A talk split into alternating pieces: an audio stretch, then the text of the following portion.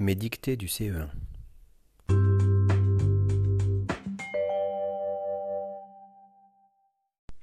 Dans mon cahier, virgule, je réalise un exercice de calcul dans lequel il faut trouver la distance entre la balle près de la bordure de la maison et l'enfant qui la lance.